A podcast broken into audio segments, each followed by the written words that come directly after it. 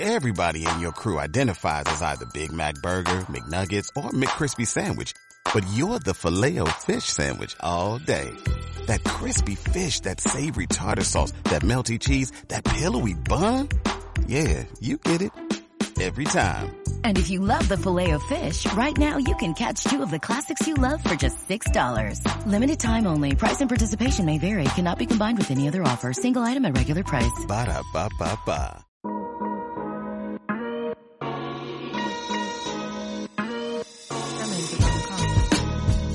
Buenas familia, bienvenidos y bienvenidas a Campo Atrás, el podcast que escucha Joaquín Noah mientras decides si sigue jugando o no, que al final ha sido que no. ¿Qué tal, Antonio? ¿Qué tal, Miquel? O sea, me gusta que esta vez ha sido la vez que Joaquín no ha decidido que se retiraba, porque durante estos últimos años han sido los equipos los, Los que, que- han dado a entender a Joaquín Noah que era hora de, de- de retirarse. Ha sido un me voy pero no me echas, pero al revés. Claro. Te- echamos pero no te vas, ¿no? Te voy a decir una cosita y es que es uno de los jugadores que más asco me han dado durante su carrera como jugador de baloncesto. Era feo, feo verlo jugar, tiraba raro, eh, no paraba de hablar, tenía los dientes separados, que dices, hostia, una ortodoncia. Quiero decir.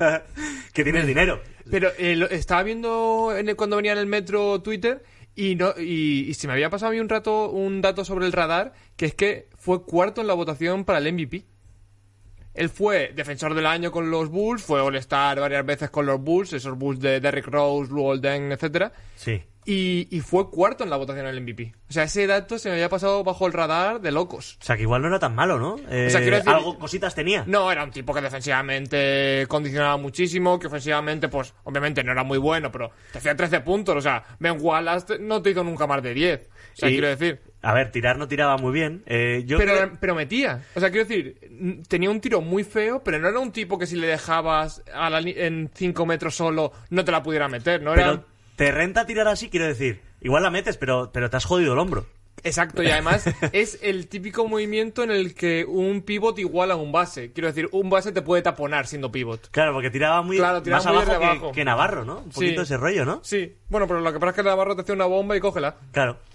Eh, pues estamos de nuevo en el estudio. Sigue siendo noticia. Spoiler, eh, sigo bien. Estamos en el estudio, spoiler, sigue bien y además estamos mientras se juega durante el lunes un Real Madrid Real Sociedad. Sí. Eh, que eh, para que no lo sepa, nos gusta mucho el baloncesto, pero también nos gusta mucho el fútbol. Tú eres aficionado loco de la Real Sociedad y Ah, yo soy muy aficionado loco. del Real Madrid. O sea que van a haber momentos aquí de desconexión en los que estamos aquí con, con el- la página oficial de la NBA, pero de la liga. Pero abierto el Twitter, Claro. ¿no? ¿Qué te iba a decir? Eh, creo que a nuestra audiencia deberíamos de decirles que tenemos una liga de fútbol. Es verdad. Una, un big winger de estos, de... Big Winger, puta mierda. Hasta que no nos pague, no podemos Claro. decir cosas buenas.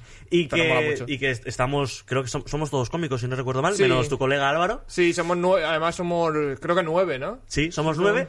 Y, y nada, para que veáis eh, lo que nos gusta el baloncesto, que yo voy último y Antonio va penúltimo. Es verdad, o sea, no se me ocurre mejor homenaje a, a los aficionados de baloncesto que meterte en una liga de fútbol para fracasar Claro, absolutamente. o sea, nos gusta tanto el baloncesto que en eso somos los peores. Ahora, si hubiera una liga de baloncesto, Tampoco podemos asegurar que fuésemos los mejores. tampoco estaríamos muy arriba. Sí. Pero. eh, hay, un- hay una muy guay que es el Hoops Hype. No, el Hoops. El Hoops Hype es un medio de comunicación. Hoops. Que estaba bastante guapo ese simulador de básquet. O sea, que te enfrentaba unos contra otros. eh, Sacaban ahí unos porcentajes muy guapos. Era una herramienta guapa. para Pues estamos, estamos aquí en el estudio, estamos ya pendientes de todo esto, felices, y, y hoy por los pelos hemos venido a grabar porque, porque soy subnormal. Entonces hemos llegado al estudio, Antonio y yo nos hemos mirado y le he dicho, Antonio, eh, mm, se me han olvidado las llaves en casa, las llaves del estudio. ¿Qué ocurre? Que tengo la suerte, tenemos la suerte de que yo no vivo muy lejos del estudio. Es más, yo podría haber ido andando y hubiera tardado como mucho 20 minutos en ida y vuelta, pero he decidido cogerme una scooter de estas que pone Almeida, que las limpia él. Para y- tardar lo mismo. Al para final, tardar lo mismo, porque para dar la vuelta por aquí y, y encarar ya la recta hacia mi casa, su puta madre. Pero, pero bueno, estamos bien, Muy estamos bien, sanos, bien, llaves, bien. hemos, llaves, llaves, lo, que estamos lo aquí. lo bueno de que eh, tú lleves las llaves es que esto ha pasado ahora. Pero si la llevase yo, habría pasado ya un par de veces seguro. seguro. Por cierto, hemos hablado de la retirada de Joaquín Noah, me gustaría hacer un chiste que tenía preparado. Uy, es que Eh, ya preparándolo así es horrible, ¿eh? O sí, sea, como pero- diciendo, mira, hemos cambiado de tema, pero que sepas que tenía Sí. un chiste y te lo voy a contar. Sí, te lo voy a contar porque se ha retirado Joaquín Noah, Vale. que creo que lo estoy diciendo bien, Joaquín Noah. Sí, yo creo que sí. Y que, como diría su padre, la retirada de Joaquín Noah ha sido un duro revés. Bueno, ah, está, está muy bien. Sí, está sí, sí, está bien pensado. Lo que pasa es que se ha perdido el contexto. Claro. Sí. Pero y como bueno. suena más duro, no, está muy bien. O sea, yo creo que em, el revés de- del padre de Noah era más estético que el tiro de Noah. O sea, quiero decir, si utilizase las manos el mismo movimiento que utilizaba con la raqueta con el balón de básquet, no sería muy diferente al tiro de 5 metros de Joaquín Noah. Como, o sea, es más estético que Joaquín Noah en general. Sí, yo- eh, Porque una- hay que verle eh, la ropa que llevaba Ya. a los estadios. Ya. Em, creo que Joaquín Noah tiene unas anécdotas más duras de, de la historia de la NBA en, en la que está implicada Kevin Garnett. eh, que Hostia. fue en el año de rookie de Joaquín Noah. ¿Sí? se enfrentaron por primera vez y Joaquín Noah, eh, su ídolo era Kevin Garnett. ¿Ah, sí? Sí. Y, y en un enfrentamiento, creo que Kevin Garnett estaba, no estaba ya en los, en los Celtics. Creo que Joaquín Noah le dijo, hey Kevin, me tienes que enseñar a hacer esas cosas que haces tú que están muy guapas. Y, que, y en plan, pero muy de buen rollo, en plan ídolo. Sí. Y Kevin Garnett le dijo, cógeme la polla. Creo que fue literalmente esta conversación. Y desde entonces se odian, claro. Claro, o sea, de ser su ídolo a decir, este puto gilipollas. Claro, eh, eh, Kevin, por favor, eh, me firmas un autógrafo que te lo firme tu puta madre. Oye, ¿me dejas pasar? Eh, que te den por culo. Sí, sí, fue un, poco, fue un poco así. Hay varias historias de estas con Kevin Garnett, como Chris Bosh, que tenía pósters en su cuarto de Kevin Garnett, hasta que se enfrentó con Kevin Garnett, que ya no le caía nada bien. Sí, se corrió encima. Bueno, Sí. perdón, perdón Ah, por la imagen, fatal perdón eso, por la imagen. Bueno, fatal, fatal está lo que hacía Kevin Sí, Garnett. sí, claro, claro. Pero, bueno. entre las cosas fatales que, no hacía Kevin, que hacía Kevin Garnett, no estaba, por suerte, eso que ahora está a punto de decir tú. Eh, es Que posible, sepamos. es posible, Antonio, que haya sido el, el comienzo, el, la intro de programa en la que más hemos hablado de baloncesto. Sí, probablemente. O sea, hecho de menos como hablar de, de Fabes. Sí. O de, O de telas. o de autopistas, que está la gente, nuestros fans están, bueno, nuestros fans, nuestros seguidores están muy a tope con las autopistas Ojo. y las autovías. Ojo, Javier Burón. Burón, sí, es verdad que Bien lo llevamos. dicho, acaba de flipar No, la culpa es del cabrón de ese Sí. que se ha puesto la C al final en Twitter. Claro. Al final él es Javier Burón. ¿Y la C de dónde viene? De cabrón. De cabrón, claro, muy bien, Javi. Pues nada, vamos a empezar el programa porque viene telita y vamos a ir directamente, Antonio, con el análisis.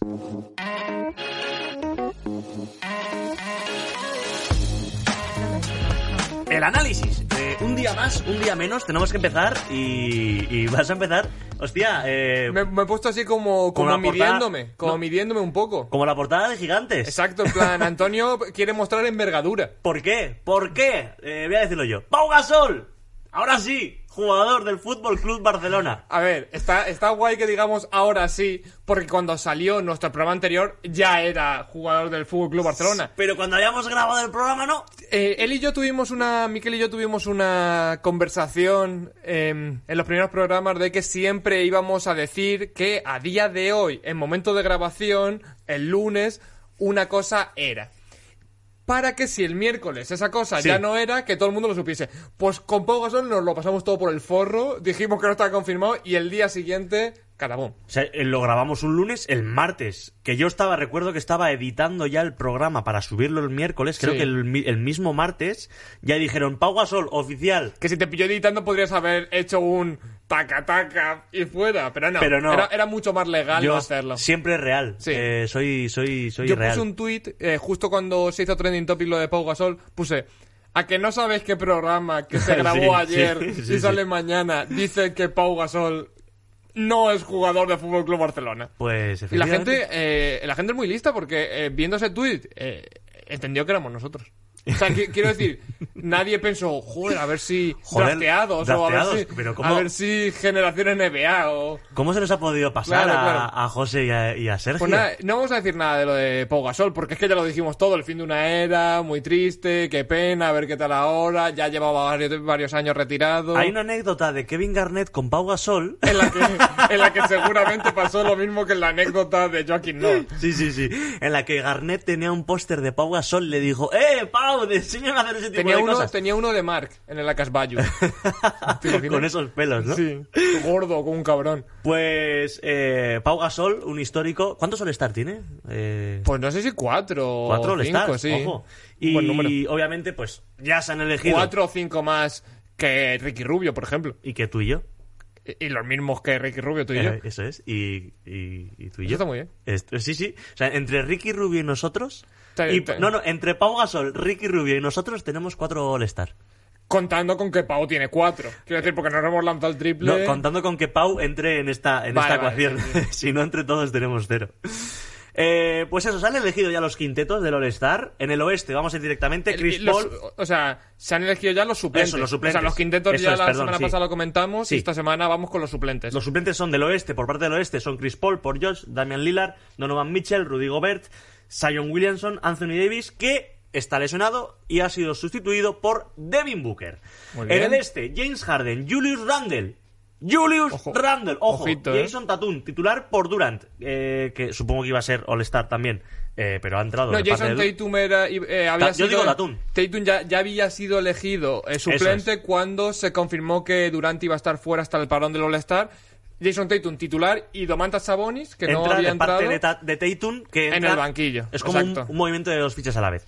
Y Jalen Brown, eh, Zach Lavine, Ben Simmons y Nikola Vucevic. Ojito. Eh, Aquí yo- hay dos nombres que son Julius Randle y Nikola Vucevic, que eso a, pri- a principio de temporada no hubieras pensado que podría estar este año en el All-Star. Ninguno de los dos, pero... Incluso Vucevic ya ha sido All-Star, no es la primera vez All-Star de Y yo te lo llevo diciendo dos semanas que digo, ¿y por qué no sale Vucevic eh, Claro, sí, de la sí, semana? no, es- un jugando- jugador- Está jugando, eh, bueno, mejores números que, que, por ejemplo, Domantas Sabonis. tienes, tiene esa fama de jugador que mm, se ve mejor desde el box score que en el día a día. Sí, Pero es verdad que también hay que premiar eso, joder. O sea, al final también creo que se ve perjudicado por, porque está en un mal equipo, en un equipo que no atrae a nadie, pero es verdad que lleva años siendo el líder de ese equipo, que tal vez no dé para ser la gran estrella de un equipo competente, pero sí que da para ser un muy buen jugador de un equipo contender, por ejemplo. Sí, que no es igual eh, para ser una estrella de los cuatro primeros eh, equipos clasificados para, no, la, no para el pero podría ser un gran complemento de, de esos tres, cuatro primeros. Ahora, después de los numeritos que está haciendo, no sé yo si él va a querer cobrar lo que tiene que cobrar. Sí, es ser, eh, ¿cómo se dice? Cola del león o cabeza de ratón. Efectivamente. Claro. Claro, yo creo que no, no aceptaría. Ahora, ahora, a mí me parece buen jugador. A mí me parece buen jugador. Me hubiera gustado que la NBA eh, seleccione a Kevin Durant y meta a Sa- a Sabonis, que no había entrado desde el principio, de titular. En plan, ni me caliento la cabeza. O sea, el suplente, suplente y, Y yo no Tatum más. en plan de, "Per- perdón, perdón, No, per- Tatum eh, no. perdón, que yo soy suplente ya, puedo, puedo, y, y nada. Esto de las lesiones al final ha solucionado un problema que es la polémica de, de personas que todo el mundo pensaba que iban a estar, pero al final no. Pero aún así yo creo que merece la pena comentarla. Por lo menos, por ejemplo, la no elección como suplente de Devin Booker desde el principio, con LeBron James alucinando diciendo que es el jugador Sí. más menospreciado de la liga. Em, ¿Estás de acuerdo o sea, tú con eso? no sé si el más, eh, más menospreciado, pero sí que me pareció. Me pareció difícil de entender que yo, respetando a muerte a Chris Paul, eh, estuviese tan claro que Chris Paul era el líder de los Suns, porque Chris Paul sí que fue All-Star. O sea, Sí, sí, elegir sí. a Chris Paul y no elegir a Devin Booker daba a entender por parte de la liga, por parte de los entrenadores, por parte de las personas que votan en el para los suplentes que Chris Paul es un jugador más importante que Devin Booker en los Suns. A ver. ¿y Que puede qué- ser, ¿eh? ¿Por qué no metes a los dos directamente? Y claro, es, es que. ¿A- ¿a ese es el quitas? problema, ¿a quién quitas? Claro. Pero quiero decir, o sea, el este, el oeste está muy caro, o sea, Personalmente, mira, me voy a mojar. Yo, yo quitaría a Chris Paul, que está haciendo una muy buena temporada, pero claro, si tienes que elegir, ya déjalo, chavales, que pero camelen. luego, luego en- eh, a nivel individual sí que es fácil elegir a Devin Booker por encima de Chris Paul, pero luego piensa, eh, la única diferencia entre los Phoenix Suns de fuera de playoffs de, de las últimas temporadas y estos Phoenix Suns que van cuartos, ¿quién es? es? Es Chris Paul. Claro, Efectiva- o sea, y, no, y no Ricky Rubio. Eh, exactamente, y no Ricky Rubio. Con todos los respetos a Ricky Rubio, que ojalá en un futuro lo, lo tengamos dijimos, aquí o sea, en campo atrás. O sea, lo dijimos. eh, Ricky Rubio es un jugador excelente, a los Suns le hizo genial, pero si te dan a elegir entre Ricky Rubio y Chris Paul, igual que si te dan a elegir entre José Manuel Calderón y, y Stephen Curry, Claro. lo- los adoramos. Bueno, nos casaríamos con ellos, o sea, pero son mejores Chris Paul, que es un base top 10 histórico posiblemente. Para, bueno, para pues mí, para mí, para la liga. Luego otra polémica, bueno, polem- no, no fue polémica, es un rumor a priori, eh, y es que, Una obviamente, filtración parece, ¿no? bueno, más que una filtración es como que se habla de que hay una posibilidad de que, haya, eh, de que eso haya sido así. Eh, hablamos de, de- de que, bueno, el reemplazo de Kevin Durant, mm, obviamente ahora es eh, Jason Tatum en el quinteto inicial. Sabonis, Es Sabonis, efectivamente, es Sabonis. Y se habló de que se le llamó a Jimmy Butler para decirle, oye, mm, ¿qué te parece esta idea y tal? Y, di- y dicen que él dijo, no, porque no va a Deballo. Bueno, Porque eh, no van a Deballo. Oh, qué bonito. Sí, que- Qué chistosito ahí, Sí. bien, bien metido. Eh, eh, la NBA te ha creado una historia para que tú hagas este chiste. sí. No, y aquí pero estamos. Es verdad que me no me sorprendería. O sea, si me lo dices de otro jugador, me sonaría mucho más fake esto. Pero de Jimmy Butler no me, no me sorprendería. Además, no es lo mismo ser eh, All-Star para Jimmy Butler que, por ejemplo, para Julius Randle. O sea, es como, no es lo mismo la primera vez en tu carrera que Jimmy Butler que tiene los huevos pelados. Claro. Eh, pero es verdad que si esto ha sucedido, tiene razón, porque al final Jimmy Butler se ha perdido gran parte de la temporada y Bama Bama de Bayo ha sido el líder de este equipo. Mm. Pero es verdad que tampoco Bama de Bayo es, Ha hecho- es algo muy duro porque Bama de Bayo ya fue All-Star el año pasado. Sí, No y, es. y no tiene los números del año pasado. Aunque también te digo Está que, jugando mejor que el año pasado, yo creo que incluso, pero. de todas maneras, no tienen los números, pero han elegido a Domantas Sabonis que eh, no a estas alturas tampoco tiene los números del año pasado. Sí, yo creo que a Domantas Sabonis le ha perjudicado un poquito la deriva de los Pacers. Porque mm, empezó muy bien, empezó claramente siendo un All-Star y luego se, se fue desinflando. Pero bueno, yo, yo aquí he metido otro dato que, que me ha parecido muy interesante con respecto al All-Star, que es que del año pasado hay 9 de los 24 jugadores All-Star que este año no están en la gala. O sea, antes de, de estas lesiones que hicieron que Devin Booker y, y Domantas Sabonis Sí. estuvieran en All-Star, eran 11 de los 24 del año pasado los que se habían quedado fuera de este año, que es un número altísimo, Total. prácticamente la mitad. O sea, os digo, Kemba Walker, Trey Young, Pascal Siakam, Kyle Lowry, eh, Jimmy Butler, Chris Middleton, Bama de Bayo, Russell Westbrook y Brandon Ingram.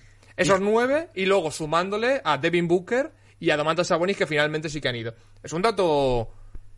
Es, es un, es un- es- es mucho cambio. De todas maneras, a mí el que me, el que me chirría, fíjate de esa lista, eh, el que para mí falta igual es Brandon Ingram. Para mí, ¿eh? Para mí. Sí, ¿Qué es- dices de nuevo? ¿A quién quitas? Tienes que elegir entre Brandon Ingram y Zion Williamson.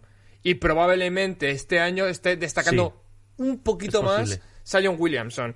A mí de... Es que no me falta na- Es que me- no me falta nadie porque pienso en a quién quitaría. Y creo que de estos nombres no ha habido ninguno que haya rendido mejor que los jugadores que, que hemos nombrado. Así que, por ejemplo, Trey Young me parecía muy sorprendente porque yo pensaba que iba a ser incluso titular al principio de temporada. Pero, Pero verdad que se ha ido diluyendo. bajón de rendimiento, Sobre mal todo equipo, por parte de Atlanta. falta de confianza, creo que por su parte. No sé, un bajón importante que ha hecho que no esté en el All-Star Está haciendo partidos raros, fíjate. Para mí, Sí. para mí Trae Young está haciendo partidos raros Incluso, porque... eh, anoche hizo un partido muy malo. Eh, Bueno, no, anoche no sé exactamente lo que hizo. Sé que perdieron, ¿no? Atlanta Sí. ha perdido eh, hace, hace, hace dos semanas que, que, que le veo haciendo sobre todo estadísticas raras. Que igual un partido te hace 42 puntos, pero unos malos porcentajes. O sea, Sí. eh, cuatro, no sé. Eh, creo que le falta ese puntito de madurez que, por ejemplo, sí que nos estamos viendo a, a Luka Doncic. Por, por poner un ejemplo Sí, bueno, yo él, creo que, que en esta batalla siempre Luka Doncic va un pasito por encima Sí. y creo que ahora está un par. Ahora, Sí, sí, sí. eh, hablamos el año que viene. Sí, seguramente a que tres ser- pares. O sí. sea, sí, sí, sí. Bueno, otro. Irving. Kai- que habrá Kyrie liado. Eh, ha vuelto a coger Twitter, parece ser, ¿no? Joder. ¿Por qué? Porque dice Kyrie Irving que propone que Kobe Bryant sea el, el- la foto del logo de, de la NBA. Que ¿Vale? sustituye a Jerry West. En plan- que es actualmente el logo de la NBA. Eh, los Reyes Negros crearon la NBA. a ver. ¿Qué te parece? A mí me parece que la petición es. ¿Está bien? Sí. Creo que el argumento es lo que no se sostiene. O sea, Ya. ¿Kobe Bryant debe ser el logo de la NBA porque fue una figura negra? No. No. ¿Debe serlo también porque murió prematuramente? Yo creo que tampoco. No. Porque aquí la opinión más sensata que he visto ha sido la de Doc Rivers, que decía, yo personalmente, para mí el logo de la NBA debería ser Michael Jordan, que para mí es el ju- mejor jugador de todos los tiempos, pero si empezamos a hacer cambios en el logo, ¿por qué se lo vamos a quitar a Jerry West? Está- está- está quiero diciendo- decir, cada 10 años vamos a cambiar ahora, Luka Doncic se convierte en el mejor jugador de la historia, gana 7 anillos, eso, pues ahora Luka Doncic. Ahora no, sé pero molaría que, que si, si esta es la dinámica para ser el logo de la NBA, yo me imagino a, a Michael Jordan diciendo, ah, que no era un documental lo que había que hacer, era morirse. Claro, exacto, exacto. Como Dios. eh, Kobe adelantándome una vez más. Me tenía que haber ido de fiesta con mis compañeros en los Bulls. Tendría que haber cogido el helicóptero en ese momento que había mucha niebla. Fíjate, era un Lamborghini helicóptero, había que elegir. Yo lo que propongo, ¿sabes qué es? Es no poner como logo a los mejores jugadores y las leyendas de la NBA, sino poner a alguien random para que nadie lo discuta, simplemente porque ha sido aleatorio. O sea, por ejemplo, Sí, Emeka. Okafor, Emeka Okafor, logo de la NBA. ¿Por qué? Pues porque hemos metido la mano en un cuenco y me ha salido Emeka Okafor. Además Había sería bolas- un logo gordo, Sí. un logo... Habría que ampliarlo, en, en vez de botando el balón poniendo un bloqueo ilegal, o sea, poner un logo con un jugador random para que nadie lo discuta, o sea, porque todo el mundo va a discutir quién es el mejor jugador de la NBA. Eh, si cambias a Jerry West por Michael Jordan, en unos años dirás LeBron James y después de LeBron James dirás X jugador. Si pones a Emeka o Cafor y argumentas que lo pones pues por ninguna razón en concreto, nadie puede acabar con tu argumento. Eh, a mí me parece muy bien porque... Qué buena propuesta, Sí, eh. yo estaba pensando en, en MK eh, Okafor, así, ¿no? Poniendo un bloqueo que parece que le está doliendo la, le, le está doliendo la tripa, ¿no? Sí, sí, sí, o sea, el típico bloqueo feo que te pone un pivot de las características. Pero no MK Okafor el que fue rookie del año, ¿no? No, no, no, El el MK Okafor, el, el último MK Okafor que... Bueno, es que no había mucha diferencia tampoco el de MK Okafor sexto año y el último porque fue un desastre finalmente. Pero sí, MK Okafor, logo de la NBA. Has hablado de bien. Luka Doncic como un posible logo de la NBA, bueno, como un posible. Sí, con un posible GOAT, ¿por Sí, qué no? Eso, es, efectivamente. Y Luka Doncic frente a los Celtics, ¿esto cuándo fue? ¿Hace tres- Sí, fue- tres- cuatro noches? incluso más. Pro- Probablemente sea la madrugada del martes al miércoles o del miércoles al jueves. Que yo creo que hay que destacarle en este análisis Mm. como la gran actuación de, de la semana, sobre todo por cómo fue, porque al final no fue el mejor partido individualmente de Luka Doncic de su carrera, pero probablemente sí fue el mejor final de partido de su carrera. Bueno, quitando igual el de los Clippers en playoff, pero bueno, que sí. Sí, a lo mejor de los Clippers en playoff por, por el momento en el que era. sí. Pero tal vez de nivel de, de genialidad, yo creo que este contra los Celtics, que mete un triple para poner por delante a su equipo a 10 segundos del final. Jalen Brown pone por delante los, a los Celtics Sí. y luego llega otra vez y mete un triple de locos. Jode. Sí, sí, Jode. no. Ojo que Luca, el otro, el otro día vi el partido contra los Nets y, y casualmente fíjate que dije, eh, ¿seré yo el único que lo estoy viendo? Le vi defender muy bien. Sí, está. Está. Está, está. Está defendiendo mejor. O sea, quiero decir, está. O sea, Luka Doncic está ya. Sí. O sea, ya no es Luka Doncic eh, un poco al relenti eso. Luka Doncic ya está.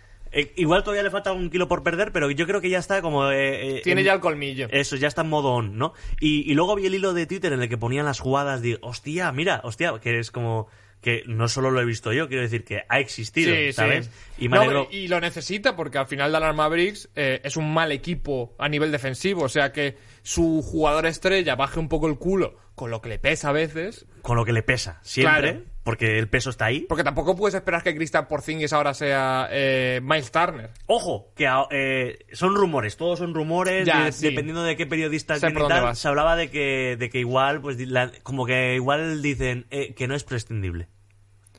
Que sí es prescindible. Que, Porzingis. que no es imprescindible, Ah, vale, vale, razón, que, Sí, sí, que- sí. que en cualquier momento Sí, igual tienes que está, buscarte creo, casa creo en que es el número uno de las casas de apuestas de posible futuro traspaso.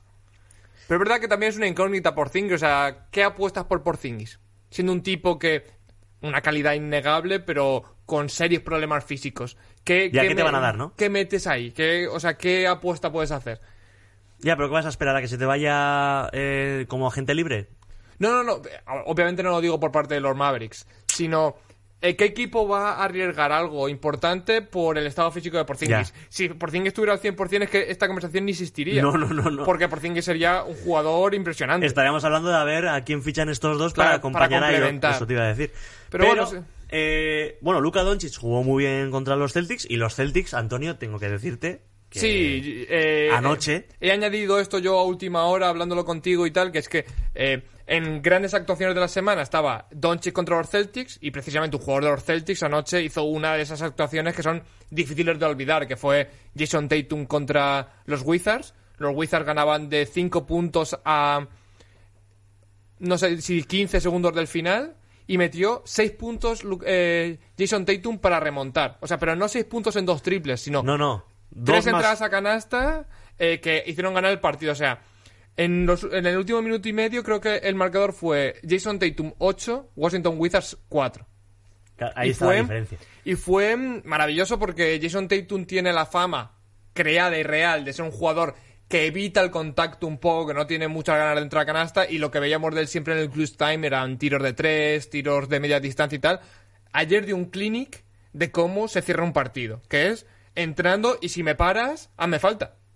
Que Si ya era para, hora, porque hazme justo, falta. no sé si fue la semana pasada o la anterior en la que hablábamos de, del problema que tiene Boston, no solo Boston, Sí. concretamente Jason Tatum, de que no va a la línea de tiros libres, pues ayer igual nos cerró un poquito la boca. Ayer fue un titán, o sea, ayer fue una bestia entrando a canasta y sobre todo 4 de 4 en tiros libres ayer. Exacto, pero sobre todo esa sensación de que tiene las condiciones para hacerlo y lo debería hacer más. O sea, ayer fue la hostia y, y estamos hablando de un jugador que se está empezando a ganar ahora mismo los, los mimbres de jugador impresionante en el Clutch Time, porque hace el domingo pasado, que hablé del partido contra los Pelicans, Los Pelicans, de los Celtics, que palmaron, el Real- pero- eh, eh, los Celtics pierden en la prórroga, pero si llegan a la prórroga es porque Jason Tatum mete dos canastas ganadoras. O sea, una para poner por delante a los, a los Celtics a 10 segundos del final, luego mete Zion y luego empata el partido Jason Tatum. El dato que quiero rescatar Sí. después de esto es que Jason Tatum es el, el único jugador esta temporada que tiene tres game winners. Tuvo el primero contra los eh, Bucks, segundo contra los Pistons y tercero contra los Wizards. Uno de- metiendo un triple, otro a 5 metros y otro entrando a canasta. El único jugador, aparte de Jason Tatum, que ha metido más de un game winner esta temporada es Malcolm Brogdon con dos. O sea, está Jason Tatum y prácticamente nadie por detrás de él. Máquina.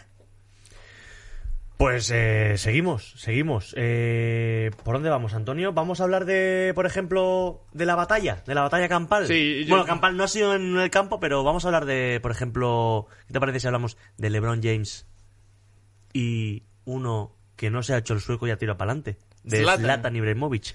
Sí, ha habido, ha habido una movida tocha. Eh, siempre con Ibrahimovic las movidas son tochas. a, a- a la altura. Ojo, eh, explicamos lo que ha sucedido para la Sí. gente que, que no, que no lo sepa. Eh, Zlatan- Zlatan- va- vamos a poner un contexto, un contexto. Para la gente que no sepa de fútbol, Zlatan Ibrahimovic es un puto bocazas de locos. Es, eh, ¿quién, quién podría ser en la NBA? Eh, podría- Es a ver, eh, el Draymond Green, lo que pasa que... Es que tendría que ser un bocazas fuera de la pista. Claro. Porque en la NBA hay muchos bocazas dentro de la pista y fuera hay como, como menos. ¿Quién es el como de los más bravucones? De decir, soy el mejor, soy el puto amo, soy imparable. Bueno, puede ser. Joel Embiid también. O Westbrook. A mí, a mí me suena también un poco a Embiid de soy imparable, soy indefendible, Sí. soy el Sí, mejor jugador de la. NBA, soy el más sexy, también ha dicho varias veces. Te lo compro. Yo, yo el Embiid. Eh, iba a decir Westbrook, pero eh, Zlatan Ibrahimovic es más alto que Westbrook. sí, sí, Te muy saca. Sí, yo creo que un- 5 un centímetros, tranquilamente. centímetros. Entonces, eh, la cosa es que Zlatan Ibrahimovic ha criticado a LeBron por, digamos, eh, meterse en asuntos que no, que no le competen a priori, porque es lo que... Zlatan dice, tú eres muy bueno jugando al baloncesto, tú dedícate a jugar al baloncesto. Es básicamente lo que dice. O sea, y no hables de otra cosa que no sea lo que tú sabes que es el baloncesto. Eh, LeBron James ha llegado y ha dicho, yo me meteré donde me salga el puro. Sí, de hecho ha dicho, Ibrahimovic es un hipócrita.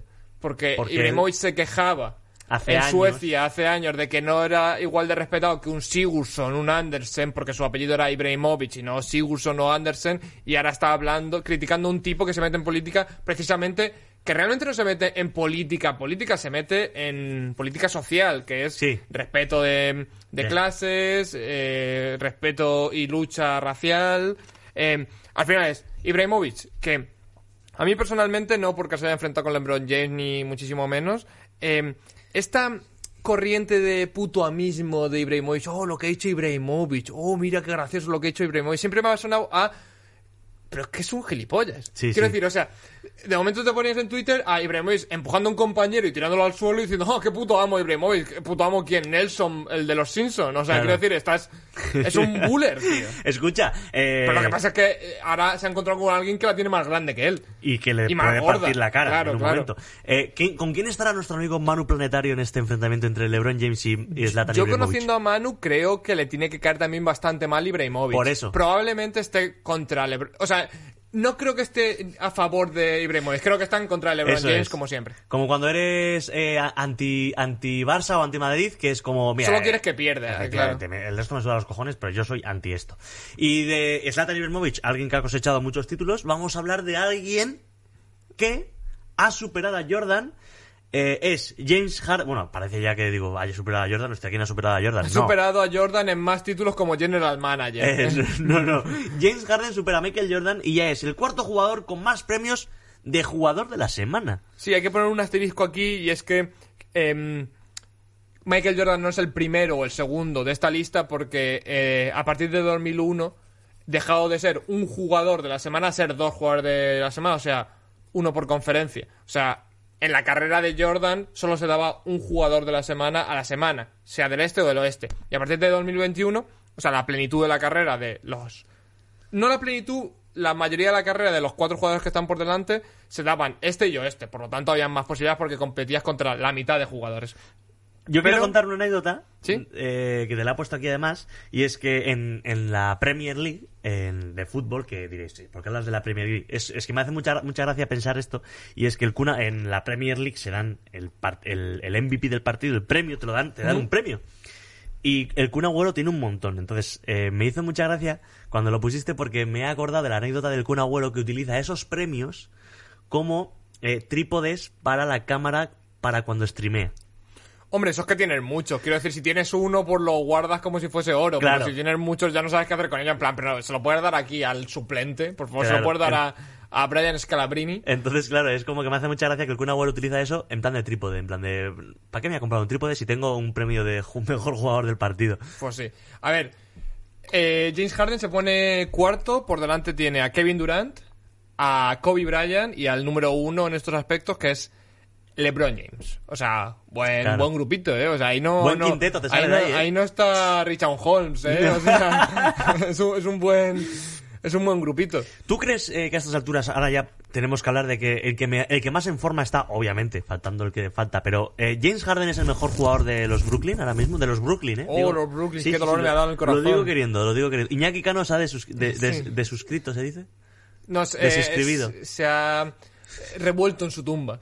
Que no existe porque está vivo. Claro, claro. Pero. em, sí, o sea, está el debate, incluso ya sin la lesión, de si James Harden es el mejor jugador de los Brooklyn Nets. O sea, quiero decir, o sea, James En Harden forma, por ejemplo. fue MVP hace, hace menos que Kevin Durant. O sea, que James Harden tiene estatus de estrella de la liga. O sea, que el debate es digno. Para mí, me parece mejor jugador que Kevin Durant. Pero que James, que es una. Es un debate por debatir, por supuesto. Ahora, eh, ¿para qué debatir si... o sea, lo podemos debatir nosotros. Yo creo que a los de los Nets, en plan de, me suda los cojones Claro. que sea el mejor, que metan puntos. Por mí, como si el mejor es de Andre Jordan. O sea, el Jordan bueno. Y otro que, que se ha llevado un premio esta semana por, por culpa del coronavirus. eh, No, se lo ha llevado gracias gra- al coronavirus. eso, gracias al coronavirus, porque resulta que, que Sergio Escariolo. Sergio. Sergio, Sergio, Sergio Esca- Scariolo. que yo tengo, yo, yo he conocido a Sergio Escariolo. ¿Sí? ¿Y Sí. él a ti? Eh, él a mí también me, me dio la mano, eh, fue pre-COVID, pasó- Ah, vale, eh, digo, 2017 le conocí, eh, haciendo una acción para el hormiguero que hicimos, eh, un vídeo de estos que de experiencia real, Ujú. que de experiencia real tiene lo que, bueno, No, hombre, no, no te vayas a decir eso aquí en directo, hombre. pero bueno, Está Pablo Motor aquí viendo todos los programas de Fibes de Banda en plan, ¿quién lo dirá? pero bueno, y super majo y yo me alegro por él porque ha sido, ha ganado eh, su primer partido de NBA como eh, primer entrenador. Eh, sabemos que es el segundo, es segundo de Nick Nurse. Sí. Y- Bueno, es asistente, no sé si es segundo realmente. Bueno, Lo que pasa es que hay como cinco, cinco miembros de la Sí, plantilla. Es la mano derecha de, los- Nick Nurse. Y como Nick Nurse, eh, por, por protocolos básicamente, creo que no tiene COVID. Pilló pero- COVID por pesado. Sí, se lo metió él en, en el cubatilla de la noche. Y bueno, pues ha ganado, yo me alegro, me alegro, me Sí, alegro. Sergio, que es, eh, es italiano. Es italiano, pero creo que es nacionalizado español. O sea, es muy español esto de debutar porque cinco han caído enfermos, ¿eh? O sea, así que Sergio Cariolo, nuestro respeto desde aquí. Pablo Lasso calienta, ¿no? Eh, Pa- Pablo Lasso calienta caras y bocas, ¿eh? Que Borrego igual te Sí. llama.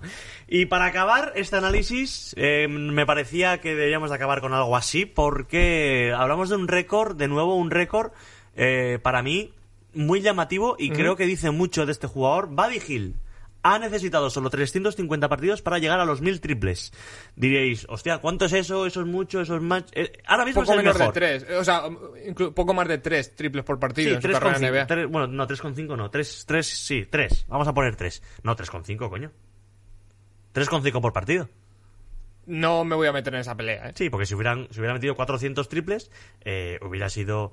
eh, o sea, no, Insisto, no- no me voy a meter en nada. No, no, no, estoy, nada, no escuchéis, por favor, niños, niñas, eh, campo atrás. eh, eh, O sea, esto es lo más grave que puede escuchar un niño o una niña de campo atrás. Cuando has dicho que Kevin Garnett se corría encima de Gasol, o sea, Bueno, las pero- niñas y los niños pueden escuchar eso. O sea, Pero los niños- Este ha sido tu límite, o sea, no saber, sum- no saber multiplicar. no, pero tu- los niños cuando oyen semen, quiero decir, les pilla, les pilla fresco, porque han salido de hace, No puede decir poco se me de- entiende. Claro.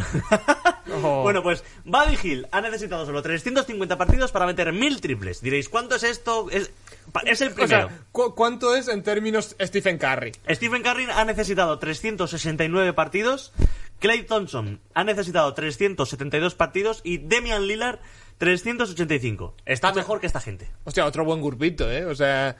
No, y además, eh, iba a decir, Clay Thompson fue como... No fue desde el principio un jugador importante en su equipo. Eh, Stephen Curry tuvo problemas con, con lesiones, hubo partidos que no jugó demasiado y tal, pero Lillard fue una estrella desde el principio, o sea, son unos parámetros tremendos. A mí Buddy Hill me... Además, venía de una época un poco convulsa, que se llevaba mal con Luke Walton, eh, el año pasado fue sexto hombre, no estaba contento con su rol, pidió el traspaso, estaba como en un momento eso, pero está en un buen momento de forma. Pero yo no sé cómo lo hacen los Sacramento Kings, que juntando un proyecto joven tremendo como Aaron Fox, uno de los mejores triplistas de la NBA y que y probablemente acabaré su carrera como uno de los grandes triplistas de la historia de la NBA, como Buddy Hill, eh, Richard Holmes, ahora eh, Halliburton, o sea, Ojo, los ¿eh? Kings son un equipo perfecto para tener, teniendo los jugadores que tengas, todos sepamos que vas a fracasar. o sea, y, y este es el ejemplo, o sea, están jugando como la mierda, teniendo a un tipo que es uno de los mejores triplistas de la NBA, a un tipo que es uno de los mejores rookies de la NBA, a un tipo que es uno de los mejores jugadores de la NBA, como es Daron Fox, y varios complementos que son muy interesantes, pero todos sabemos que van a fracasar. ¿Por qué? Porque son los Sacramento Kings. Y ¿Cre- no hay más. ¿Crees que llegarán a algo este año? A alguna ronda alta del draft, seguramente. el tank, se Sí. viene el tank. Pues nada, hasta aquí el análisis, Antonio. Tenemos, tenemos que pasar a la siguiente, siguiente sección, que recuperamos sección. Andamos siempre recuperando sección y vamos con suben, se mantienen y bajan.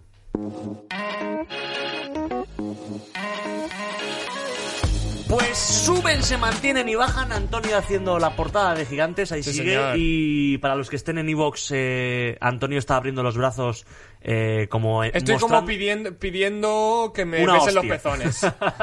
Estás como enseñando envergadura, Sí. ¿no? Y, y nada, febrero, como tú dices, llega a su fin. Debemos de hacer De un hecho, poco... ya ha llegado a su fin. Sí, de hecho estamos ya en marzo, 1 de marzo. Mm, Cuando escuchéis esto será 3 de marzo, miércoles. ¿Ves? Sí que sabemos de matemáticas. Eh, bueno, sé de días. Eh, Sé que es miércoles y... hay Y que en dos días es miércoles.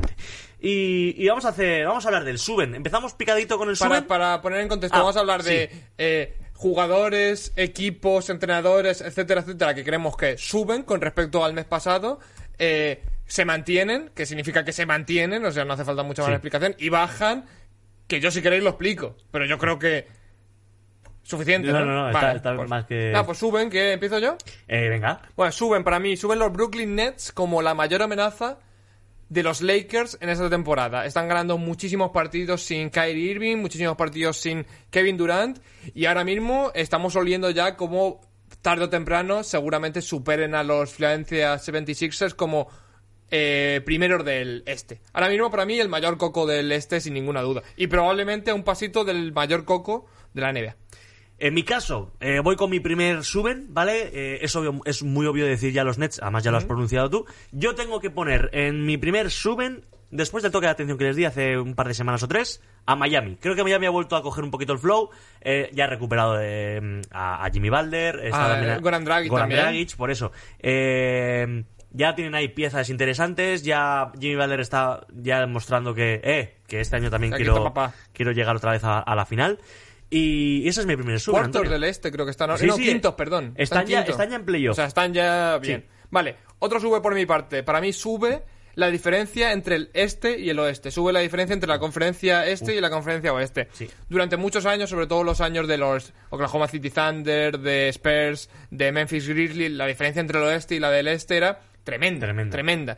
Durante unos años, estos últimos años, ya se había igualado un poco esa diferencia hasta el punto de pensar también que el este era casi más competente que el oeste, pero esta temporada ha vuelto a explotar la burbuja y el oeste vuelve a ser una Sí. conferencia salvaje, mientras que la conferencia oeste es una conferencia de gatitos. O sea, para que os hagáis una idea, este año estamos viendo a equipos con récord negativo, sobrados en playoffs en, en el este, y equipos con récord positivos en el oeste, fuera de playoffs en el oeste. O sea, equipos que a lo mejor serían séptimos en el. que son séptimos en el oeste, podrían ser terceros en el este fácilmente. Por ejemplo, los Maps y, y Memphis, que tienen récord positivo 15-15 y 16-16, con récord eh, positivo 50%, vamos, eh, serían mm, quintos sextos de la conferencia Exacto. este, ¿vale? Básicamente, básicamente eso.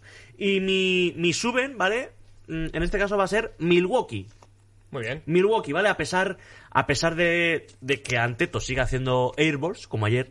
Sí, pero también hace unas barbaridades de locos. Fue pasos, hay una jugada ahí, para mí no fue pasos, hace tres pasos. En la NBA está permitido el paso ese inicial, para mí no es pasos. Pero bueno, yo me, me pregunto y me autocontesto. Como ves, yo sigo. Yo estoy aquí como, como el que ve a las palomas volar. Anteto vuelve a sus números normales, ¿vale? Y el equipo, el equipo compite. El equipo compite. Muy Ayer bien. a unos Clippers, que el- lo- los Clippers creo que ya tienen una velocidad... También se les da bien el baloncesto. y que tiene una velocidad de crucero, ¿vale? Encima yo creo que les pongo un suben también porque después de que se lesionara o que perdieran a Hugh Holiday a principios de febrero, ya la han recuperado y ayer Sí, se, ya, notaba, se notaba. ya están en ritmo Milwaukee Bucks de regular season. Veremos en Así playoffs. que, ojo, ojo. Vamos con se mantienen. Empiezo mantienen. yo con mi primer se Dale. mantienen. Venga, pues pongo, en mi primer se mantienen, he puesto a los Nets. Ya que no les he puesto... Había a- que nombrarlos en Sí, momento. porque eh, ya que he puesto a, a Miami y a Milwaukee que suben, creo que, que- creo que empieza, como te he dicho, en, en, en, en los Nets, en Brooklyn empieza a haber un poquito de feeling, ¿sabes? Ya hay sonrisas entre James Harden y e Irving. Eh, no sé, creo que hay feeling. Ya. Ya han ido a algún puticlub juntos. han dicho, ya eres hombre. Sí, ya. Hasta que no te comes una hamburguesa en los muslos de una prostituta en Brooklyn, no eres parte de esta familia. Y, Eh, y Harden, lo de comer hamburguesas Claro. eh, y prostitutas. En los Clippers hacen con alitas de pollo, pero sí es lo Muy mismo. bien. Vale. Barbacoa, qué asco. bueno, pues mi, se mantienen los Sixers como un equipo muy consolidado y en concreto Doc Rivers como uno de los mejores entrenadores de liga regular. Estoy de acuerdo. O sea, es un entrenador muy capaz de que sus equipos en liga regular sean muy fuertes. Veremos en playoffs. Para con los Celtics siempre fue un entrenador potente en playoffs, pero con los Clippers no ha demostrado lo mismo. Veremos con los Sixers. Y en mi segundo se mantienen, voy a hablar de los Jazz. Muy bien. no les podíamos poner en lo en, en suben en mi desde mi Sí, punto de ya vista estaban arriba. ya estaban arriba pero les pongo porque ya lo que acabo de comentar ahora mismo de los Clippers ya velocidad de crucero vuelven a jugar me recuerda mucho el juego al de Miami sobre todo la segunda Sí. temporada la segunda parte de la temporada regular como ya eh, mucho feeling entre ellos Sí, o sea, un eh, equipo con flow que mueve muy bien el balón, que aporta defiende. mucho, aporta mucho. Eh, hay muchos, muchos jugadores. ah, Creo que hay un. eh, Lo iba a meter en Boxcore, que es otra de nuestras secciones. Pero había, había hubo un partido la semana pasada que no recuerdo contra quién fue, pero creo que el quinteto, el que menos anotó eran 13 y el que más había anotado eran 20. O sea, Sí, aportan un equipo todos muy coral. mucho, sí. sí. Ofensivamente es un equipo super coral. Sí. Vale, por mi parte, mi último se mantiene. Se mantiene el estatus de Chris Paul en la liga. O sea, esta temporada Chris Paul eh, parecía al principio que estaba muy a la sombra de, de su equipo, pero sigue haciendo crecer a los Suns. Es All-Star indiscutido en un año en el que no empezó como el año pasado en los Thunder, que todo el mundo estaba alucinando. Y va camino de llevar a los Suns por primera vez en Ojo, playoffs. Ibaka, Mino. Ibaka, Mino, iba Sergi Ibaka camino de llevar a los Phoenix Suns a playoffs desde 2010. O sea, la última vez 11 que años. Phoenix Suns llegó a playoffs, en ese equipo había un tal Steve Nash como jugador de, de, de los de Arizona. Casi Casi nada, nadie. ¿eh? Grandes bases, ¿eh? Casi nadie. Eh, ¿Quieres empezar tú con Bajan? Sí, venga. Eh, rapidito bajan las papeletas de LeBron James para el MVP. O sea, mientras LeBron James está sufriendo en unos Lakers sin Anthony Davis, está haciendo un buen baloncesto, pero no se está consolidando. Joel Embiid sigue comandando con mano de hierro a los Sixers, haciendo partidos tremendos, con una suficiente espectacular. Yo creo que ya a LeBron James ni la, ni la narrativa le sostiene como el número uno en los candidatos a MVP, porque ni el equipo está en su mejor momento, ni él está en su mejor momento, y está sufriendo sin Anthony Davis, mientras que Joel Embiid tiene esa frescurita. El que tiene el picorcito de llevarse su primer MVP, pues Joel Embiid está poniendo ya en el Larry O'Brien. Eh, pues tú has mencionado a los Lakers y mi ba- bueno, has mencionado a LeBron y mi primer baja eh, es de es directamente a los Lakers. Porque Bien. creo que llevan unos 10 días bastante penosos. Muy bien, es una buena definición. Sí, llevan eh, y yo creo que no es Dura porque- definición, por otra parte. pero yo creo que no es porque les falta Anthony Davis. Creo que eh, Están como paso, pasotigas, ¿no? Sí, o sea, es no, como no quieren, vienen- no quieren apretar tanto el acelerador. Claro, vienen vacaciones ahora con el All-Star y tal. eh, Caruso está ahí eh, Sí. con la publicidad, con lo de Claro. raparse el pelo. Está... Luego es Roder que hace también un poquito... Markif está jugando ahí al 2K todo el día en casa de su hermano. O al Fortnite, no sé lo Sí. que jugará, porque ya da igual. o a romper cuellos en Beverly Hills. o en- sea. o al WWE. sí, o sea, pero no jugar, quiero decir, no, no, hacerlo. Tiene un ring en su salón, o sea, sí, sí. Y nada, yo creo que le voy a poner a, a Lakers ahí. Muy bien, pues yo mi último bajan es el efecto doble-doble de Sabonis y, y los Pacers en general. O sea, el traspaso de Oladipo no ha salido bien, no ha salido bien precisamente porque Caris Lever, que era el jugador que iba a complementar la plantilla, ¿Se sabe algo de él, lesionó. Sabemos que está vivo. Y, Vale. y cuando tienes un quiste en el riñón es una buena, es un buena, es una buena señal. Y que salió bien la operación. Pues bien, em, ha bajado mucho Indiana Pacers, que era un, jugador, un equipo de los que más nos gustaba al principio de temporada. Y Sabonis, a pesar de seguir jugando bien al baloncesto, ya no está en ese mood que nos acostumbró al principio de temporada. Pues eh, estoy leyendo, perdona, sobre Caris Lever, como que en, en marzo como que se puede unir de nuevo a, a la, a la dinámica de grupo, así que desde aquí pues mira, nos, nos alegramos, ¿vale? Y, y mi segundo bajan, Antonio, mm, tengo que hablar también sobre hipotéticos rumores, pero Vale. pongo en bajan a Toronto. Fíjate, bien. que van cuartos. Y eso que le está yendo que guay ahora. Que van cuartos, pero se ha hablado por Twitter, mm, Se comenta de que se comenta de que ya cuando vino Iñaki Cano nos dijo, ya, pero cuando vais a hablar de eso hay que asegurarse bien, hay, hay que contrastar información, pero yo he no leído... estamos de acuerdo con esta información Nah, ¿pa' qué? tampoco, porque ni que esto, esto fuese ahí. En Canal Plus. Iba, iba a decir algún programa y no se me ocurría ningún programa que contrastase los datos. O sea, da igual, no somos nadie. Entonces, he metido a Toronto porque eh, se habla de que igual Kyle Lowry pues tiene sus, sus, sus horas contadas o sus días contados en, en, en Canadá. En bueno, en Canadá, ahora están En en Tampa. Tampa. En Tampa. Y, y puede ser que mm, si empiezan a mover fichas y tal, que le dejan irse a un equipo, pues con opciones al anillo de nuevo, pues ahí sí que yo creo que Un se acaba. caramelito, Lowry, Sí. para un contender, ¿eh? Joder, joder. Eh, ¿Quién lo pillara? Bueno, para los Dallas Mavericks no creo. Bueno, lo haría un- bien. Hay un señor rubio Da igual, pero se complementaría, ¿no? Algo harían. Seguro. Así que esto ha sido suben, se mantienen y bajan, Antonio. Y tenemos tenemos ahora una sección cargadita que vamos a hablar. Quiero ver cómo, cómo la lees. Eh, no, no, eh, es la sección con nombre más largo hasta la fecha. Vamos a hablar de jugadores que no fueron All-Star sorprendentemente y jugadores que sí lo fueron sorprendentemente.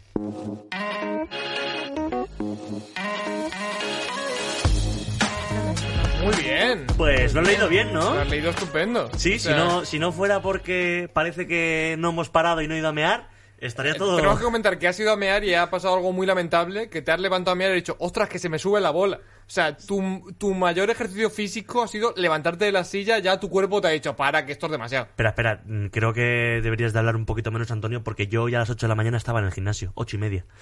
Hombre, pues eh, tu, tu físico no se corresponde con lo que acabo de decir, que... Es que ayer hice pierna y me, me- ahora Pero me- ¿Qué es hacer pierna? Os quiero decir, o sea, que siga asistiendo, o sea, o- o- ¿cómo hace Oscar Pistorius pierna? O sea, se, Eh, se pone, se pone la... Él lo llama brazo. Sí, claro, no, se pone, se pone el, el cuchillo de mantequilla ese que tiene como piernas.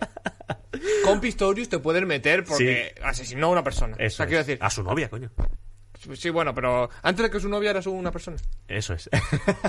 bueno, ju- jugadores que no fueron All-Star y otros que sí, sorprendentemente, Me- ¿vale? Me ha gustado mucho que has en tono justo como yo lo pensé cuando lo escribí, que es jugadores que no fueron al All-Star sorprendentemente y jugadores que sí lo fueron sorprendentemente. ¿Te, te gusta? ¿Lo he leído Muy bien? bien, entonces? muy bien, perfecto. Me gusta, O sea, un me 10. gusta. Pues bueno, como siempre ya hemos hablado de quiénes van a ser, van a ser eh, titulares, de quiénes van a ser suplentes, de las polémicas que ha habido. Siempre las va a haber. Sí, sobre todo era contextualizar así, diciendo que Devin Booker no lo había sido la primera, Sabonis, todo el mundo se estaba metiendo esto y tal. O sea, vamos a ver qué, qué jugadores siempre han estado en las quinielas y nunca han estado, y qué jugadores, sin haber estado tanto en las quinielas, sí que han estado, tal vez porque esta temporada fue más floja y tal, pero hay, hay equipos, hay, perdón, jugadores muy sorprendentes en esta lista. Eh, vamos a empezar, por ejemplo, con jugadores que nunca han sido el star Sorprendentemente. sorprendentemente. Bien, Antonio. Vamos a empezar, yo creo que el más sonado. Sí. El Sobre más todo sonado, el- o- el más actual Eso también. es. El- eh, vamos a hablar de Mike Conley, que no lo fue en Memphis, que tuvo años buenos. Sí, era el único que no lo era, porque las estrellas eran Mike Conley, Marc Gasol y Zach Randolph, y tanto Marc Gasol como Randolph lo fueron, pero nunca lo fue Mike Conley. Y ahora que está. Con más de 20 puntos por partido, ¿eh? O sea que ¿Actualmente también? No, No, no. no, no, Ah. actualmente no, pero en los Grizzlies sí. Y, y actualmente que está en Utah Jazz, tampoco lo El es. mejor jugador, en el, en el mejor equipo de la NBA. El- y, y él manejando la. Exacto. mane- Pues manejando la un jugador ¿eh? muy importante, o sea, Joder. es verdad que no tiene el nivel de importancia de, de Donovan Mitchell ni de Rudy Gobert, pero es un jugador importantísimo. Eh, debería, deberíamos hacer En igual el World un, un All-Star un All-Star de jugadores que no han sido All-Star y hacer un quinteto con ellos. Y este no, podría ser el mejor Y jugador. de hecho, de hecho no, no lo vamos a hacer. Lo vamos a hacer hoy. O sea, de los que vamos a decir de jugadores que nunca han sido All-Star y de los que vamos a decir que jugadores que sorprendentemente han sido All-Star, vamos a hacer un quinteto de los dos y los vamos a enfrentar a ver quién ganaría. Eh, parece bien? Bueno, eh, nuestro Javier Burón estaría encantadísimo. Sí, le encantan los quintetos. Eh, Mike Conley, yo creo que un jugador reputadísimo que no ha sido All-Star, igual que lo era Monta Ellis. Monta Ellis. eh, También muy sorprendente porque en su época en Golden State Warriors era una estrella de 20-25 puntos por partido. Fue fichó, jugador por, fichó por Dallas, Sí. que también tuvo un par de. primero por los Bucks. que también en el jugó, traspaso con- que también por jugó Bogut. bien. Muy Jugó bien. bien. en los Bucks. Poco, pero bien. Fue, es verdad que él, su carrera se ha visto mermada porque parece ser el jugador que sacrificaron los Warriors para construir una mm, franquicia ganadora. Pero fue un jugador franquicia. O sea, es sorprendente que un año tonto no llegase a All-Star. Ya. Luego también tenemos eh, dos históricos ya. Muy histórico. Históricos. Vamos a hablar de eh, Tony Kukoc y Lamar Rodón. Que yo creo que son probablemente dos de los sextos hombres más importantes Sí. de la historia, porque uno era el sexto hombre de los Bulls de tres anillos y otro era el sexto De hombre los de los. Lakers de dos anillos. O sea, zurditos, em, con mucha calidad, los dos eran jugadores altos que podían subir el balón. Buen manejo en el poste alto para pasar adentro sin ningún problema. muy bien a canasta, buena manita, o sea, eran jugadores muy parecidos y que me parece súper sorprendente, sobre todo en el caso de Lamar Odom, que nunca fuese All-Star. Ahora, yo creo que Lamar Odom, viendo luego lo que hacía, yo creo que él agradecía no estar en Sí, el está. en el partido, porque No, él pero- estaba allí. Pero estaba Bynum, quiero decir, o sea, en los Lakers estaban Kobe Bryant y, y Pau Gasol y Bynum y Lamar Odom y al que se llevaban era a Bynum. Claro. Que dices, hostia, llévate a por lo menos que el chaval camele un poco. Luego, otro jugador histórico que hablando de los Lakers, eh, jugador que jodió mucho en 2011 a los Lakers, Jason Terry. Hizo un carrerón en los Maps. Jet. eh, No hizo un carrerón en ningún otro sitio, lo hizo solo en los Sí, Mavs. porque luego estuvo vagando por los Nets, En los estuvo en, Celtics en los Celtics, en Milwaukee creo que también Sí. estuvo, y ya no fue el mismo, obviamente, pero, pero no fue All-Star. Y sí que, por ejemplo, en la temporada del anillo, eh, eh, se hace, bueno... mm, Sí, sí, un Un jugador temporadón muy, de un principio a triplista fin. tremendo, eh, un jugador muy bajito, muy bajito, Un 88. una escolta de menor de 1.90 y, y fue muy importante en su carrera en los Mavs. Yo me parece, me pasa igual que con Monta Ellis, me parece raro que en una temporada tonta no hubiera llegado a ser All-Star. Igual que Richard Jefferson, o sea, ¿Mm? Sí. que era la tercera pata de esos, la tercera cuarta pata de esos Nets de Jason Kidd y Vince Carter, estaban él y estaba Kenyon Martin.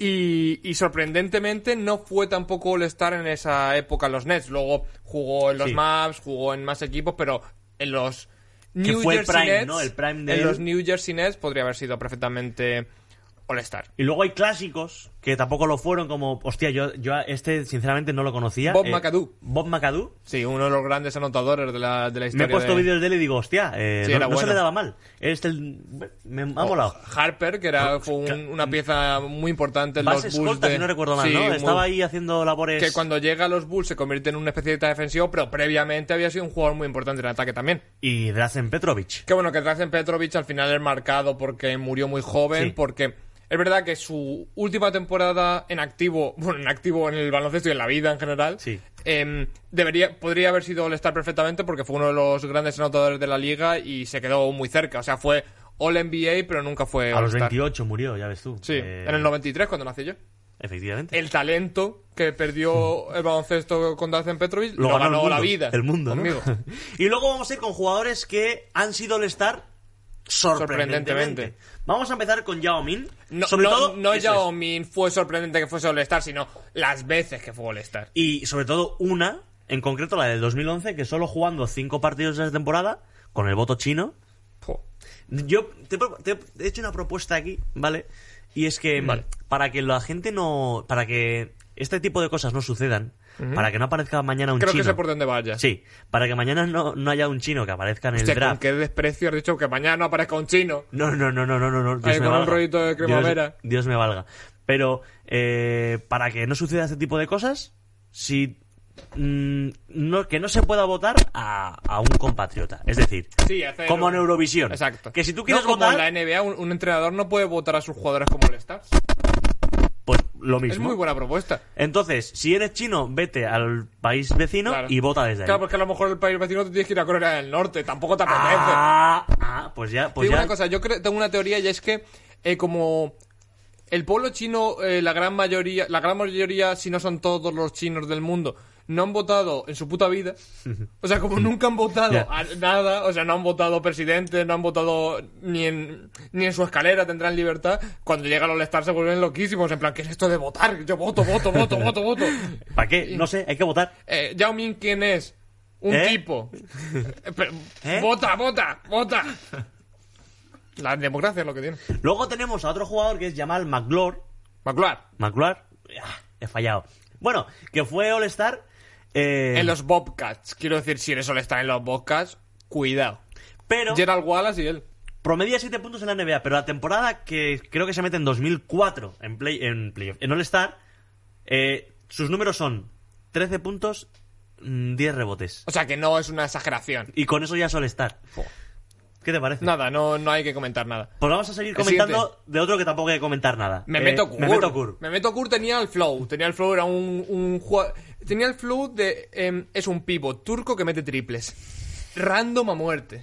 No es- Tuvo no es- buenas temporadas no en es los. Era, creo que era zurdito. Sí. Em, sí, sí, sí, sí. Tuvo buenas temporadas en los Jazz, era eso, un, un pivot triplista, pero tuvo muchas lesiones y al final la carrera se la pagó, pero le llegó para ser All-Star. Sí, de- y eso que en la En NBA... estos Jazz de Kirilenko, de... A ver si lo que buscaban ese año en el All-Star era una cabeza de turco. Buen chistecito también. Venga, seguimos. O sea, tú mismo, te lo has calificado tú mismo. Sí, por- sí, yo- Porque yo no pienso lo mismo. No, no, no, no, no, no, no, no, es una mierda. Bueno, otro que sí que ha sido All-Star, ¿Otro pivot? Roy Hibbert. Creo que merecido. Ojalá una serie de Memento Kur y Roy Hibbert que se llamase Turco y Jamaicano. O sea, qué bonita sería esa serie, ¿eh? Droga en las alturas, ¿no? Ojo. Eh. O sea, eh, droga y asesinatos políticos. O sea... Pues All-Star fue All-Star Roy Hibbert en su época, obviamente, en los Pacers, Sí. cuando- con Paul George y toda la manda. Tipo eh, súper pesado, Lance un Stevenson. 2.18, grandote. Joder. O sea, Y- creo que sí merecido. Lo que pasa, lo que le afeo yo a Roy Hibbert es que eh, creo que fue un jugador potenciado por, por el sistema. Eh, porque cuando Vogel. se fue Bram Vogel, cuando él marchó de los Pacers, la nada. Sí, sí, quedó nada.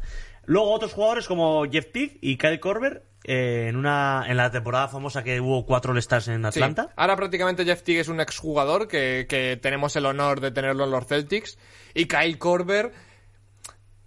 Kyle Korver es uno de estos jugadores que puede solo estar en unas condiciones como las que se dieron, que fue que los Hawks fuesen un equipo tan bueno en liga regular y que fueran primeros y que decidieron premiar un poco a todos. Pero Kyle Korver, no- en condiciones normales, es un triplista, de los mejores de la historia, pero es improbable que sea All-Star un jugador de esas características, pero no fue.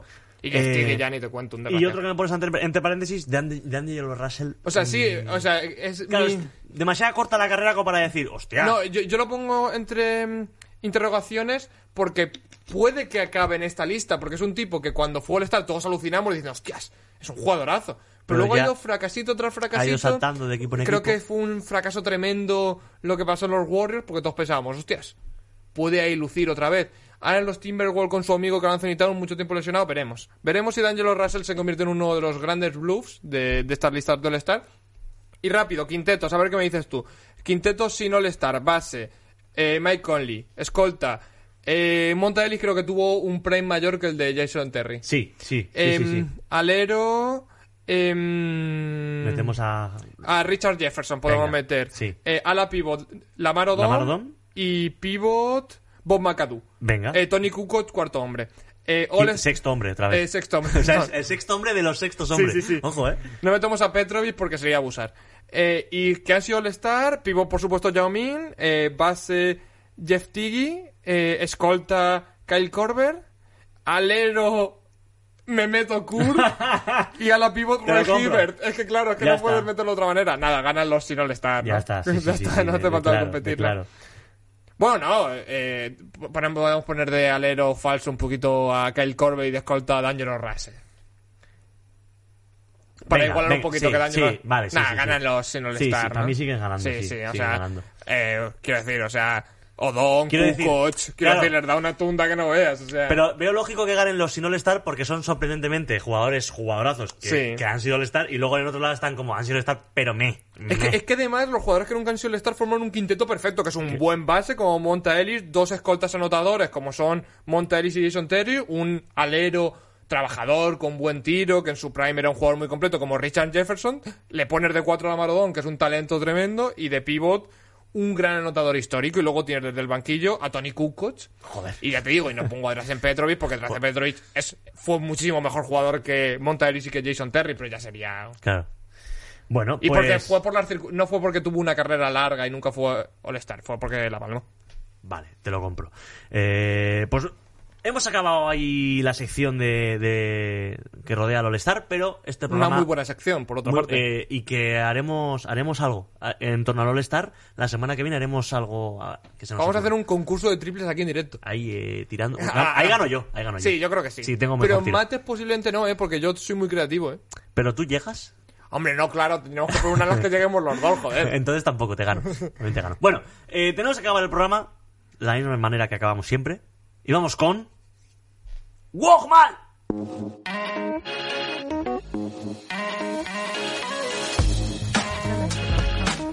Se ha girado, de, de la energía que le he dado, se ha girado y se ha, se ha encendido hasta este micrófono porque he gritado tanto.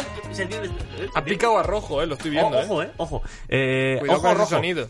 Pues eh, vamos a ir con Wogmal Bognarowski, un reputadísimo periodista que siempre acierta los fichajes, los traspasos que va a haber en la NBA. Si la gente o si los, los equipos no han pensado en ese traspaso, lo hacen porque lo ha dicho Bognarowski. Y El nosotros papá. jugamos, nos gusta jugar a Wogmal. Eh, que di- digo Bognarowski, pero luego cuando digo Wog, digo Wog.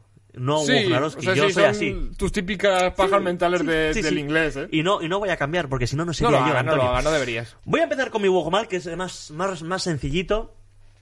Voy a. Voy a. Me voy a remontar. No voy a Te estoy remontar. escuchando. Me voy a ir al año 2028. Buen año, Mike Conley retirado. probablemente. Le dan la batuta de que sea entrenador del oeste. En el All-Star. Uy, qué bonito eso. Y le dicen, oye, gusto. que te han puesto cinco titulares, elige tú a los suplentes. Y dice, pues no quiero ni titulares ni suplentes, no, si- no elijo a ninguno. Como nadie me ha elegido a mí, no elijo a ninguno. Y Mike Conley juega el, el partido contra cinco. Hostia, lo habías puesto muy bonito, pero lo has echado por tierra todo, porque pensaba que iba a ser como algo muy épico para Mike Conley, en plan, te vamos a dar el reconocimiento, y al Nada. final Conley se, se comporta como nos comportaríamos nosotros, o Claro. Joey Triviani. Sí, sí, sí, sí, sí, sí. Muy bien. ¿Qué te parece? Muy bien, o sea, ojalá no, no lo hubiese echado por tierra y hubiese acabado como un señor Mike Conley. No, no puede acabar como un señor Vale, porque no lo han elegido, pues él no elige a nadie. vale, vale, me parece bien. Eh, Digo el mío. Venga, Vale. Eh, Udonis Haslem. Eh, ya has llamado mi atención. Udonis Haslem, eh, también conocido como el alcaide, un tipo que dicen que podría acabar siendo político en Florida. Ha pasado toda su carrera siendo un, uno más de la cultura de Miami. Lleva desde que era joven hasta ahora que es prácticamente un jugador semi-retirado en las costas del estado de Florida. Está hermanado con la ciudad, se quiere retirar allí para pasar, después de años de trabajo, pasar sus lustrosos últimos años en la bonita South Beach. Y semanas antes de su retirada, Miami Heat lo traspasa a Minnesota Timberwolves. Qué O putada, sea, ¿no? o sea, después de 20 años trabajando en el South, en el Southwest, Lo sí, en el mandan a- Southwest, eh, cuando está viendo ya la playita, está viendo ahí las mujeres, los hombres, lo que quiera ver él ahí para pasar una vida tremenda, lo mandan a Minnesota Timberwolves a ver los ciervos, los estos de nieve, y ese, En a su vez, será el último movimiento de Pat Riley como general manager y como hombre, porque sabemos que Udonis Haslem acabaría con su vida. Me ha encantado. Sí, ha sido como. Es como mm, eh, un jubilado británico en Benidorm, pero justo al contrario. Es como si tú estás en Benidorm toda la vida trabajando Y para te irte vas- a pool después, Claro. o sea, a, a Glasgow a vivir, o sea, a pasar tus últimos años Donde en el peor clima del mundo. Pues Antonio, me ha gustado. Muy bien, Creo y ha sido que- rapidito, ahí Sí. Sí, sí, y no podíamos acabar de Sí. mejor manera nuestro programa con Wogmal, pero encima hoy vengo con atención porque Lo ya tenemos. tenemos los jugadores de la semana, eh, Week 10, semana 10. Y ha metido la Real Sociedad. Sí, lo sé. Pero tampoco quería hacer eh, leña del árbol caído. Eh, jugadores de Pero la de semana. empatar en Madrid. ¿En serio? No, broma. Hostia, hijo de puta. bueno, eh, jugadores de la semana. Por el oeste tenemos a Devin Booker Muy bien. y por el este tenemos a Giannis Antetokounmpo. Muy bien. Esta vez no había sorpresa, No, rollo. no. eh, jugador suplente de los Pistons. sí, o sí, sí, sí. Pues, pues eso. Y, y nada, eh, no podíamos Yo- acabar mejor, yo creo. Sí, animando a, a nuestra bella comunidad a seguir comentándonos, a seguir hablando de lo que ellos quieran, porque el otro día comentaron sobre una auto- la autovía del Mediterráneo, otro comentado otra tontería, Sí, o sea, que, que sirvan lo que lo quieran. que queráis, quiero decir, o sea, yo normalmente siempre cuando se publica el vídeo, yo siempre pongo un comentario, chicos, contadnos lo que queráis de la Sí. NBA. Voy a dejar de ponerlo de la NBA. Sí, o sea, que- lo que si quieren utilizarnos como para apuntarse a la compra, Sí. yo lo veo bien. Mira, eh, el kilo de champis ha bajado. Seguimos, estamos hablando de comida, no de droga. No, no, no. Pero eso, ha bajado el kilo de champis por si os apetece ir a Ámsterdam, ¿vale? Y nada, Antonio, un placer. Vamos a dejar aquí debajo las redes sociales para que la Bermejo. gente o nos escribáis en campo atrás todo lo que quieran. Eh, ¿Dejo las nuestras también? ¿Quieres que dejemos las nuestras también? Es que yo creo que ahí hay mucho contenido ya en la Sí, pantalla. Yo creo que nos busquen. Que Vale, nos busquen. que nos busquen. Así que nada, familia, ha sido un placer y nos vemos en el próximo Campo Atrás. Toreros. Momenticom.com.